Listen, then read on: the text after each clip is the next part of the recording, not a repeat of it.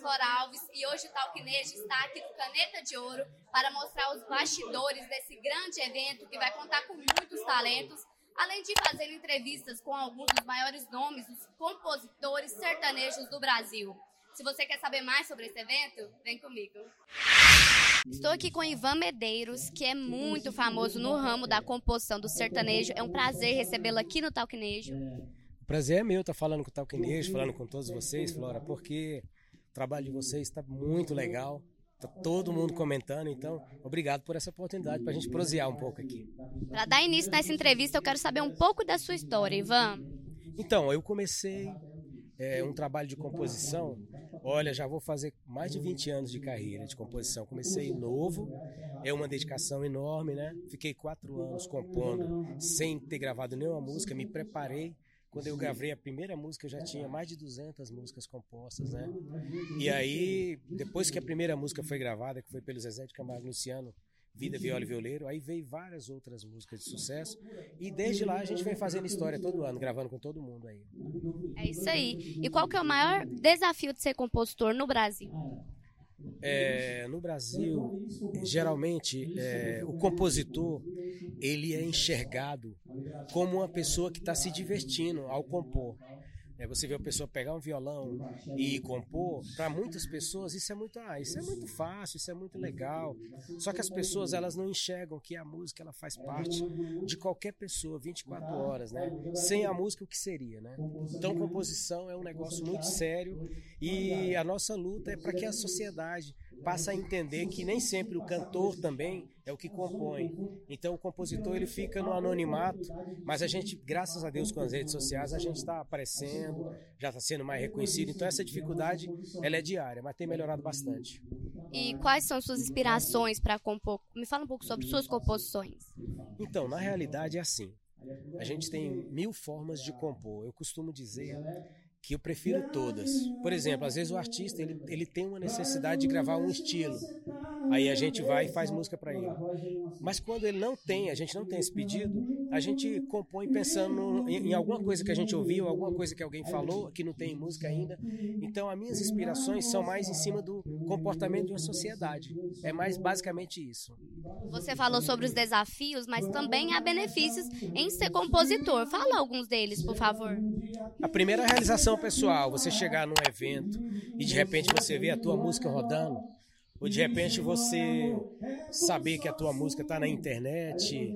Teve uma música minha que o Caio Castro pediu para o Bruno Marrone cantar ela.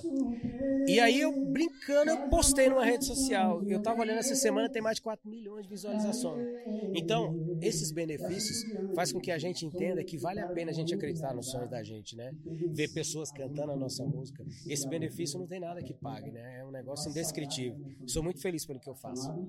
Que bom, né? Muito bom saber que há pessoas ainda que têm amor, que têm prazer pelo seu trabalho. Fala um pouco sobre a presença né, digital nesse mercado, como é importante estar é, tá por dentro das, das inovações tecnológicas e afins.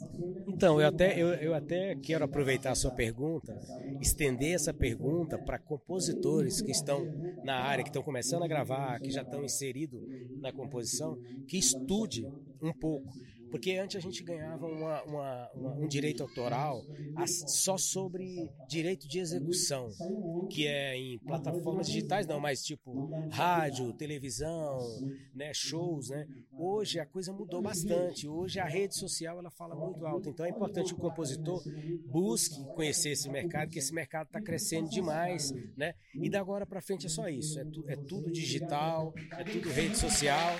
E quanto mais estudar, melhor estudar é sempre importante em todas as áreas, né? Tá por dentro das inovações. E pessoal, o Ivan comentou comigo que ele tem composições, músicas autorais dele em filmes brasileiros e também novelas. Conta um pouco sobre isso aí pra gente, Ivan. Então, olha só como que a vida é louca. vou contar uma história rapidinha para você. Eu fui ver o filme do, do Zezé de Camargo e Luciano. E eu saí de lá pensando, será que um dia eu vou ter minha música no filme? Juro para você que dois meses depois me ligaram e falaram que a minha música estava entrando num filme e era um filme nacional, um filme muito legal com atores conhecidos. É, e foi o primeiro filme foi Trair e Coçar é só começar, que é uma é um filme que veio de uma peça de teatro que está mais de 20 anos essa peça E é uma comédia engraçada demais, demais com a Adriana Esteves. E aí eu tenho uma música lá que chama Baby Choro, que é muito legal. Depois eu entrei num segundo filme que chama é, O Divórcio com Murilo Benício, que é um filme maravilhoso, uma fotografia incrível. E sobre novelas eu entrei na Dona Xepa, entrei em, em, em é, que mais, meu Deus? Uma novela que, que é com a mudando de assunto, né? Totalmente demais, que é uma novela da Globo. E, enfim, no total são quatro novelas, dois filmes e muita história para contar com composição. Nossa, que legal, tá vendo, gente? Coisa interessante. Para finalizar, me fala um pouco dos artistas assim mais conhecidos, mais notados, que têm músicas é, de sua composição. Eu vou pegar é, agora de mais atuais e depois eu vou voltando. Né? Gravei com a Marília Mendonça, Vocês que não, eu acho que sim. Gravei com o Henrique Juliano, mudando de assunto, você tá tão bonita. Gravei com o Eduardo Costa. Pensa no trem bom, que trem gostoso. Bruno Marrone, hoje é sexta-feira, é dia de beber morar. Não me deixe fora da sua agenda. Do... Então, essas, essas músicas foram gravadas. Eu gravei com o Zé Felipe, com o Bruno Marrone, com o Leonardo, com o Daniel, Zezé de Camargo e Luciano, Leonardo e muitos outros. Muita gente, muita gente. Se eu for ficar aqui, é, é uma história longa. Então, são cantores que eu agradeço por acreditar na minha história e eu estou sempre procurando aprender, todo dia procurando aprender com humildade, para continuar esse trabalho que é uma missão para a gente. Ivan, muito obrigada pela sua participação. O Talkineja espera poder te receber no nosso estúdio e até a próxima entrevista.